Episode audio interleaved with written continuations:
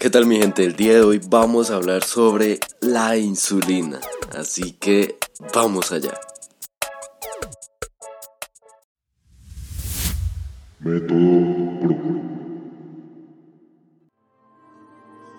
Vivimos una época de mediocridad.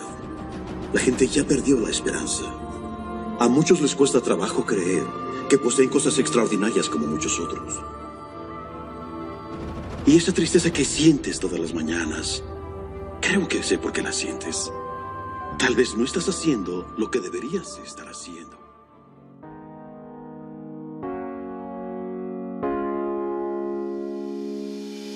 ¿Alguna vez te has hecho las siguientes preguntas? ¿Para qué y por qué voy al gimnasio? ¿Estaré haciendo lo correcto en cuanto a mi entreno y alimentación? ¿Y por qué si voy tanto y entreno no veo resultados rápidos? Pues te doy la bienvenida a este podcast llamado 5 minutos sobre fitness, un programa donde hablaremos principalmente sobre los secretos, tips y consejos de entrenamiento y nutrición deportiva con la ayuda de los mejores profesionales en esta industria.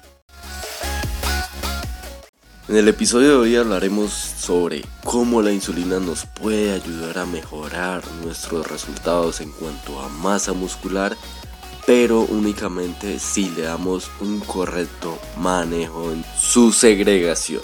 Esto debido a que la insulina es una hormona anabólica por excelencia. Esto quiere decir que permite disponer a las células del aporte necesario de glucosa para los procesos de síntesis con gasto de energía.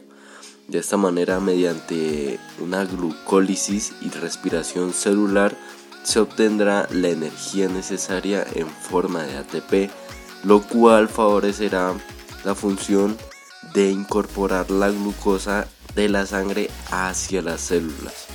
En este caso, la insulina a veces será nuestra amiga, pero también nuestra enemiga puesto que su nivel de anabolismo es incluso más alto que el de la hormona de crecimiento, puesto que es muy buena para temas de ganancia de músculo, pero también es muy buena para temas de ganancia de grasa, pues ella transporta todos los nutrientes a las células musculares para que se almacene el glucógeno que necesitamos para mejorar nuestro rendimiento y recuperación.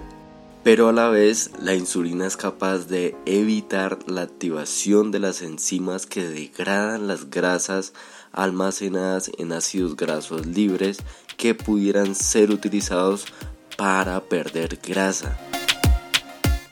Por lo tanto, la glucosa que añadimos por medio del consumo de carbohidratos es la que determina si su cantidad es alta podemos aumentar el almacenamiento y aumento de grasa y cuando son bajos lo que conseguiremos es que el organismo obtenga la propia energía que necesita de su grasa, lo cual es lo que ayuda a que perdamos peso. Entonces la recomendación aquí es que mantengas estables los niveles de insulina en tu cuerpo. Esto lo haremos con un consumo de carbohidratos de calidad y de bajo índice glucémico. Por ejemplo tenemos las patatas, el arroz, la pasta, el pan integral, la avena y las verduras y su contraparte, o sea, lo que tenemos que evitar, que son los azúcares, los dulces y el pan blanco. Estos carbohidratos no deben ser consumidos a últimas horas del día y mucho menos antes de irse a dormir. La siguiente forma de mantener estables nuestros niveles de insulina es con el consumo de grasas saludables. En este caso las principales conocidas son el aceite de oliva, las nueces, las almendras y por supuesto el aceite de pescado. Estas grasas ayudarán a mantener la sensibilidad de la insulina y formar una ganancia de músculo limpio. En resumen, la sensibilidad a la insulina y el aumento de esta hormona en nuestro cuerpo está totalmente determinada por el consumo de carbohidratos. Aquí es muy importante que empieces a escoger carbohidratos de calidad y grasas saludables que te permitan mantener estos niveles de insulina estables, puesto que si aumentan podemos aumentar de peso de músculo, pero también aumentaremos mucho de grasa que no es lo que queremos. Y si disminuyen o se mantienen en niveles estables, la insulina nos va a permitir que perdamos y usemos, que es lo más importante, nuestra propia grasa como energía. Mi nombre es Juan Burbano y los espero en las siguientes sesiones para llevar al límite vuestro entendimiento y vuestros resultados.